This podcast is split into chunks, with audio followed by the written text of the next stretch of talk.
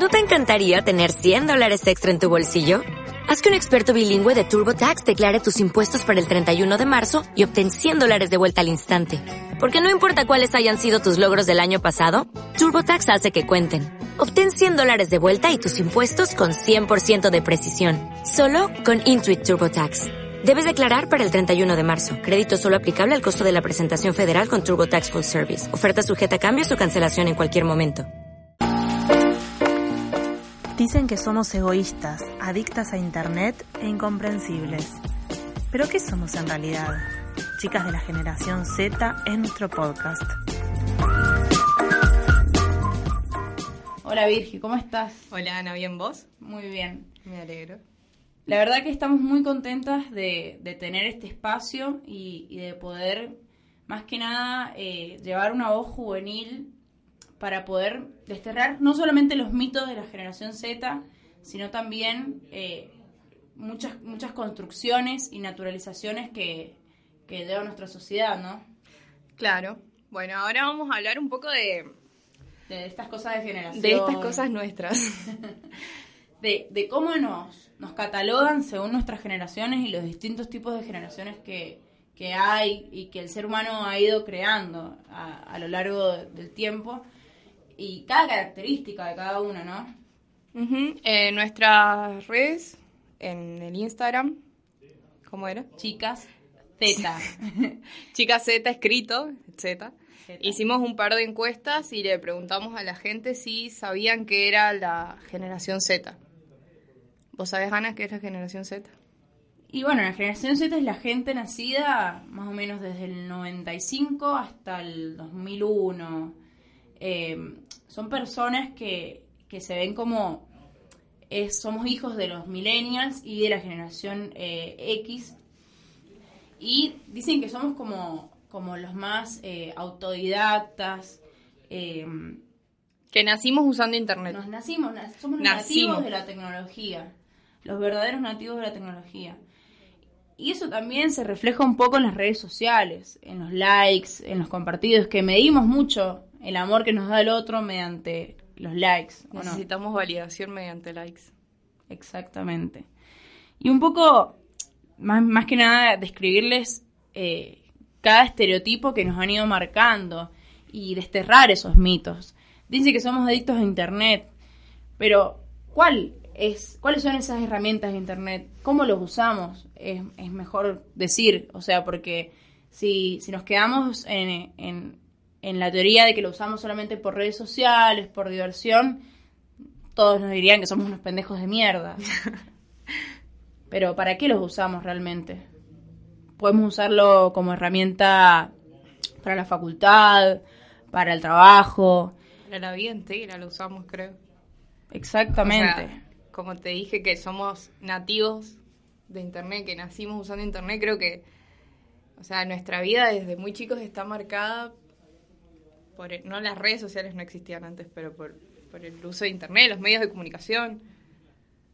Y por la reformulación de los medios de comunicación. Cómo, cómo eran antes los medios de comunicación y cómo lo son hoy. Y, nuestra manera de comunicarnos. De hecho, este podcast es una forma de comunicación muy reciente. Y la verdad que nos gusta mucho que, que, nos hayan seguido y que se hayan sumado en esta, en esta iniciativa porque eh, son formas eh, que tenemos para comunicarnos desde, desde, desde nosotras, desde muy chicas, que, que bueno, que eh, mucha gente no tiene la posibilidad que tenemos nosotras hoy de estar grabando y de estar teniendo eh, un podcast, un espacio para, para poder comunicarse. Bueno, volviendo a las redes, también preguntamos qué expresiones usa la gente de la generación Z porque en un artículo que encontramos del diario Clarín dicen que usamos las expresiones como al borde de la CB pero siempre ATR, ATR, ATR, eh, Friendson. Yo creo que Friendson se quedó un poco en el 2002 en realidad, no, no creo que lo usemos mucho. No lo usamos tanto, a la Friendson. Pero bueno, o sea, un término válido, ¿no? ¿Vos lo usás, Virgi? Sí.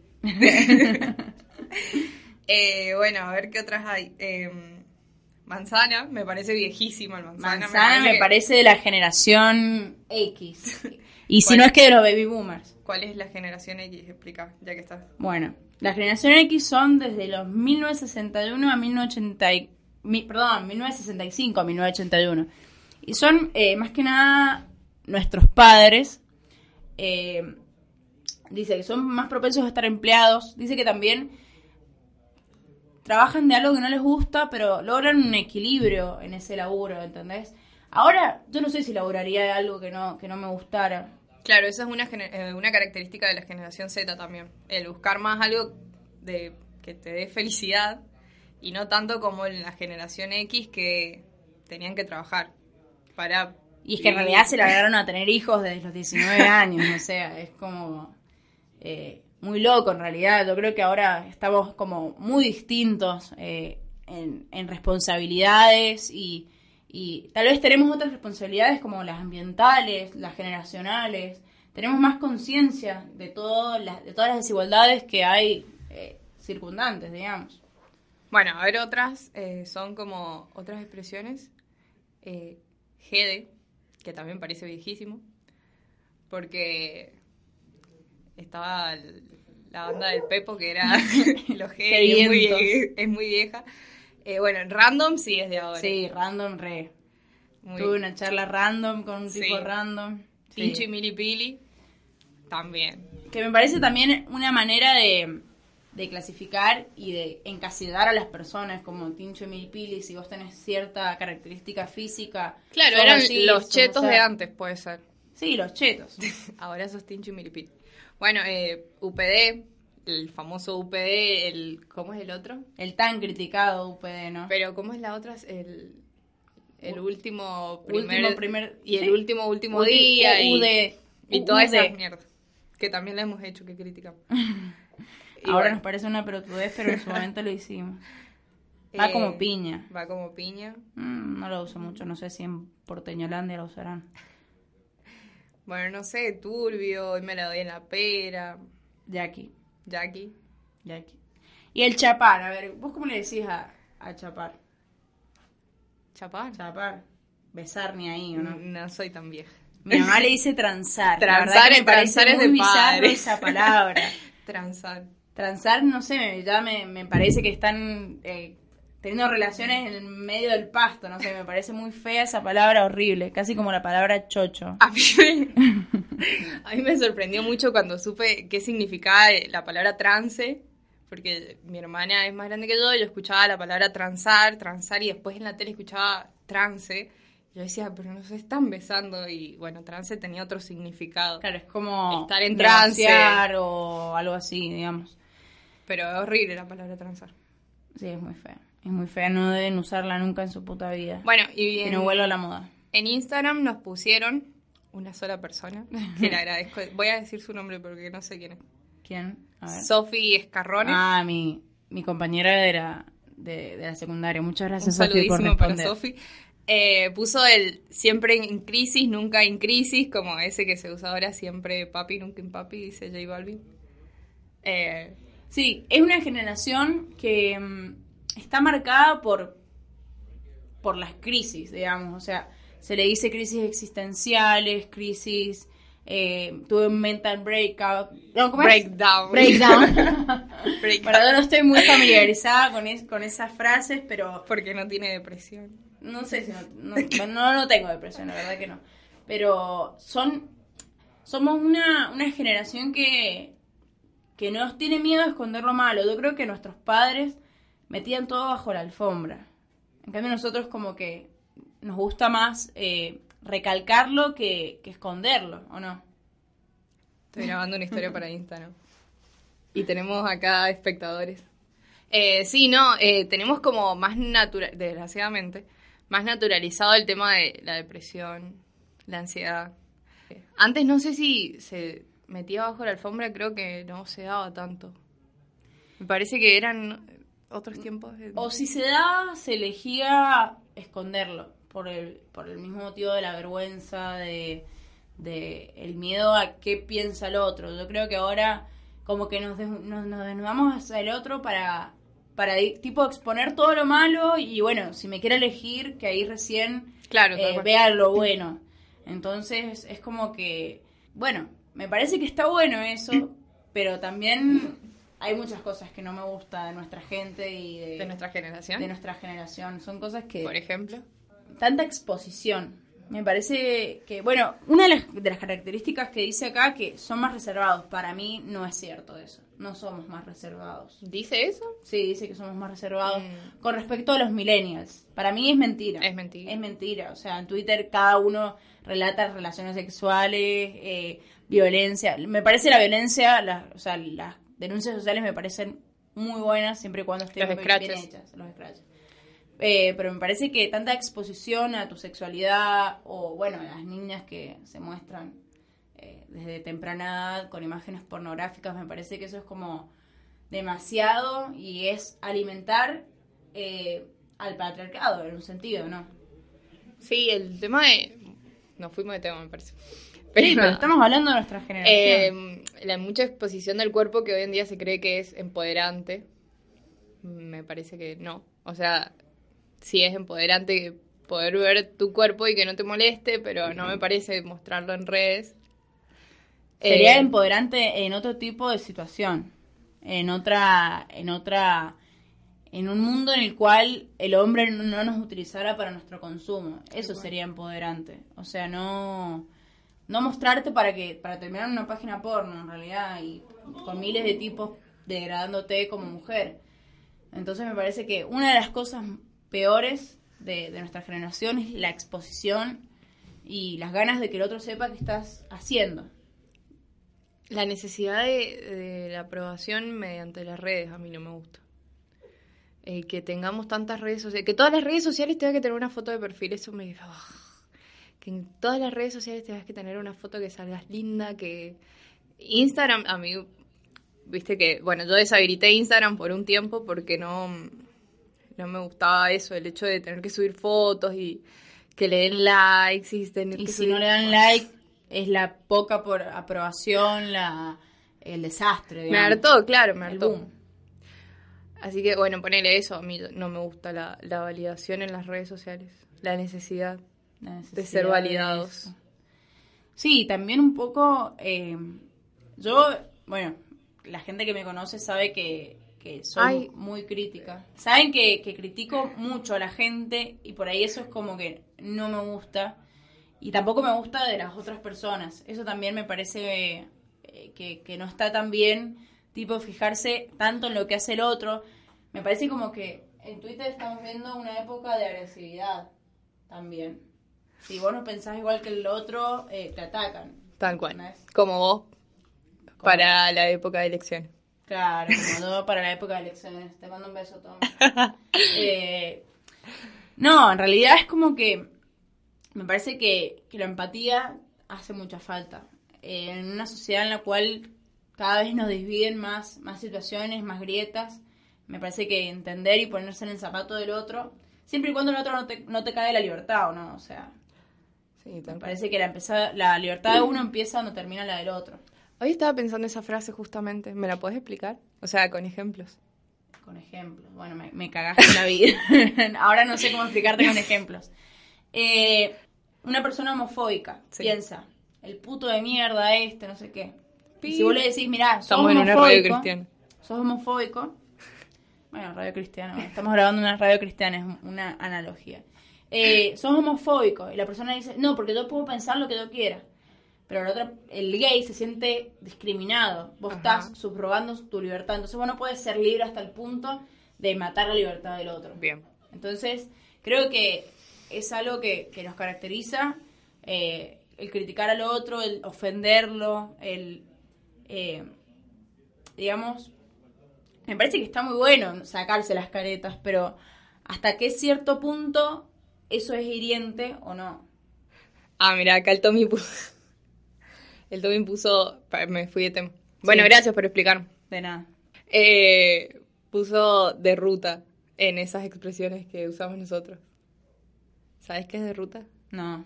Por favor, que nos explique por WhatsApp qué significa eso. ¿Crees ¿Vos- que le vos vamos a entrar? De ruta automotor. Dale, que entre Tommy y nos explique qué es de ruta. O a ver, va a entrar el, el Francisco ¿Vos sabés qué significa de ruta? Ruta. De ruta. De ruta.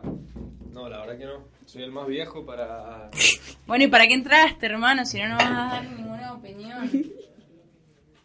Dale, que no sabemos qué es de ruta, nos dejaste en la vía. ¿Qué la cara? Tenés que saber todo, no sos de la generación Z. Bueno, pero eso no es una no es de la generación Z, me parece que te quedaste en... No, es, es de... Coscu Army. ¿Y qué significa ¿Qué de significa? ruta? Como de una. Así, eso. No. Bueno, eso, lo que dice él, que es muy cheto, que está muy bueno, que Ah, está muy está. copado. Ese Claro, como cheto, este está eso. de ruta, amigo. Ajá, de ruta, amigo, así como dijiste con el amigo de la... ¿Y Bebeto? Ni idea, eso yo no te lo he mandado. No, pero por, la- por eso que había subido un chabón a Twitter que le había puesto Bebeto al amigo y al otro día la novia subió una foto con él Dios. y puso, sos Bebeto mi Bebeto. ¿Cómo es lo de Twitter? ¿Vos que sos Twitter? ¿Scop? Esco- no, pero no sé cómo Sí, se. Escopa tu no sé qué. ¿Y qué Es- significa? no, no sé, es como dar una opinión de algo, ¿no? Ah, saco, saco por tu pato. Copa... Saco tu mana. Pa tu, pa tu mana. Es como la opinión. Sí, en- pero- En, brazuca. No, Ahora, yo había leído es como un idioma de Africano, ¿no? africano que significa algo así. Yo la verdad que no sé, eh, son Yo muy ocurrentes los súper de Twitter. el portugués. Sí, yo también.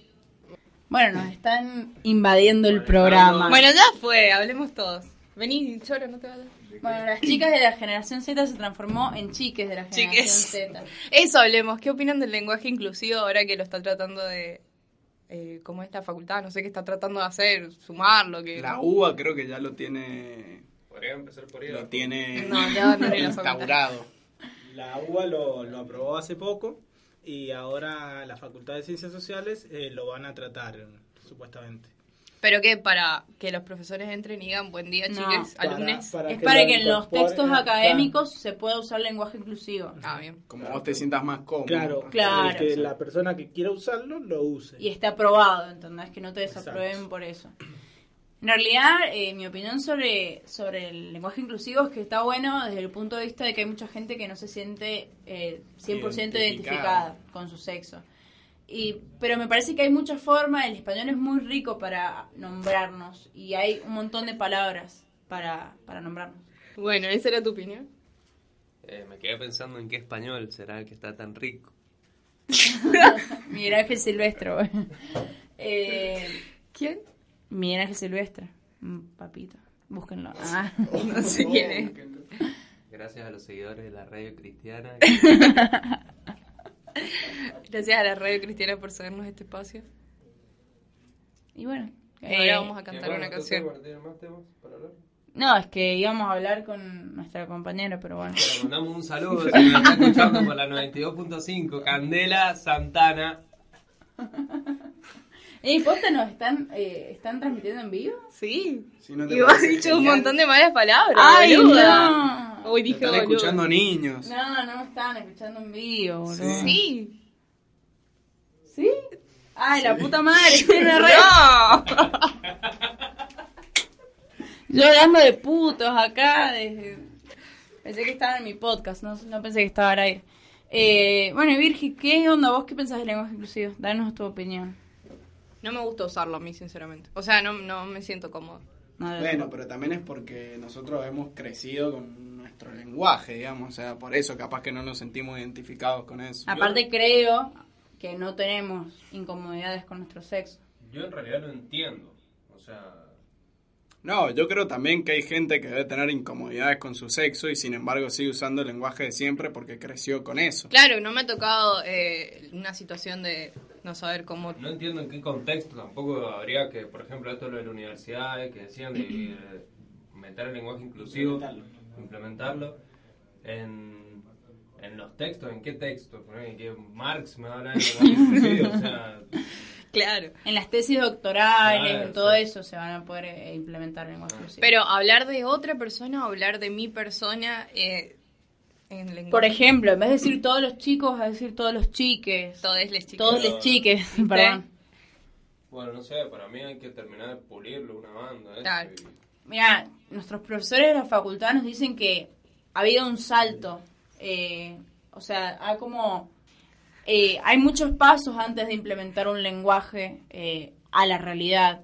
Y se tiene que cambiar primero se tiene que cambiar primero desde nosotros y después eh, hacerlo más académico. Me parece que se han saltado muchos espacios y que, bueno, eh, el castellano tiene muchas palabras que, que, pueden suplirlo y que pueden nombrarnos a todos sin necesidad de, de hacer un lenguaje inclusivo. A mí tampoco me gusta. Nuestra querida profesora de la de lectura de la facultad, me, me, acuerdo que ella decía que estaba en contra, digamos, pero decía que a la vez, para que se pueda usar el lenguaje inclusivo, lo tienen que usar, digamos, las tres generaciones siguientes. O sea que, por más que ahora lo apruebe, poner en la facultad, todo... Eh, es que volvemos a lo mismo, sería como crecer con un lenguaje totalmente diferente. Exactamente. Claro, hay que Pasa que los cambios vienen de nosotros. O sea, si, si nosotros vemos el español de hace 500 años, obviamente no es el mismo de ahora. Entonces, los cambios son generacionales. Si luego de tres generaciones se sigue usando el lenguaje inclusivo, y bueno, lo tendremos que aceptar como una variante del español. Pero ahora la verdad que quien quiera usarlo, que lo use, y el que no, no. O sea, la verdad que bueno, creo que todos los que estamos acá nos sentimos cómodos hablando con eso. Eh, y sí me parece que el lenguaje eh, español es sexista y machista en todas sus aristas y que hay maneras de cambiarlo. Y no sé si el lenguaje inclusivo es una de esas. ¿Y en qué momento también lo que estaba escuchando que hablaban antes sobre el tema de, bueno, las eh, fotos de perfil y todo eso que decían? Eh, en esto también se me ocurre decir que en qué momento empieza a ser lenguaje y deja de ser también una moda, porque de cierta forma termina siendo una moda o lo que sea, igual que con la foto de perfil, eso que decía que si no tenés una foto de perfil no estás aceptado, pero también porque socialmente quizás no estás a la moda. Entonces, socialmente estamos estereotipados de una manera que capaz que no nos aceptan de cierta foto de perfil o foto que subas. Nos encuadran desde un punto de vista en el cual tenemos que ser así, así, así, y si no, no encajás en en la vida. Sí, es como que pasa que si vos no subís historias todos los días o una foto cada tanto, es como que para la sociedad no existís, digamos. Claro, che, estás desaparecido, hace mucho no subís nada o, che, ¿qué pasa que no tuiteás? Eh, también se ve mucho en Twitter, eh, por favor, publica una historia para que te la pueda responder. O sea, ¿a, qué punto hemos llegado para tener una interacción social sea una historia, sea necesario. Con otra persona, totalmente digital, todo se ha vuelto. Claro, o sea, antes ibas a la casa, eh, che, hablemos un toque. Le llamabas por teléfono, antes le mandabas una carta. Antes, bueno, eso también era como muy intermediado. Bueno. Eh, redondeando. Muchas gracias por la participación. Gracias Ángel, gracias Fran. Gracias, Tommy. sí, los corrimos. Eh, chao. Nos vemos. No, chao, un gusto. Eh, no, la verdad que eh, para eso estamos, para desconstruir un poco eh, cada estereotipo y darnos cuenta realmente de, de, cómo estamos situados en el mundo. Estamos situados eh, encasillados, estamos eh, cada vez más cuadrados y más propensos a naturalizar cómo vivimos. Entonces, bueno, este, este podcast es un espacio para que, bueno, para que nos escuchen y puedan deconstruir un montón de cosas que, que naturalizan. Síganos en nuestras redes sociales, en Twitter. ¿Cómo era el Twitter, Ana? Chicas Z. Y bueno, Instagram también. Y pueden dejarnos sus sugerencias de qué quieren que hablemos del próximo programa. Y voten en las encuestas que haga la Sí, por favor, o sea, necesitamos gente que nos escriba. Así que bueno, muchas gracias por escucharnos. Muchas gracias eh, a mm, tu prima que hizo a Cele queríamos agradecer y a Leila de la revista Anfibia que nos va a hacer la intro, que nos hizo la intro. Muchas gracias a ellas dos, a ellas dos, a ellas, que bueno, nos han dado una mano enorme. Eh, a Ángel. A Ángel, a Benja, que nos está dando este espacio también. Y, y a la radio cristiana. Y a la radio cristiana. Adiós.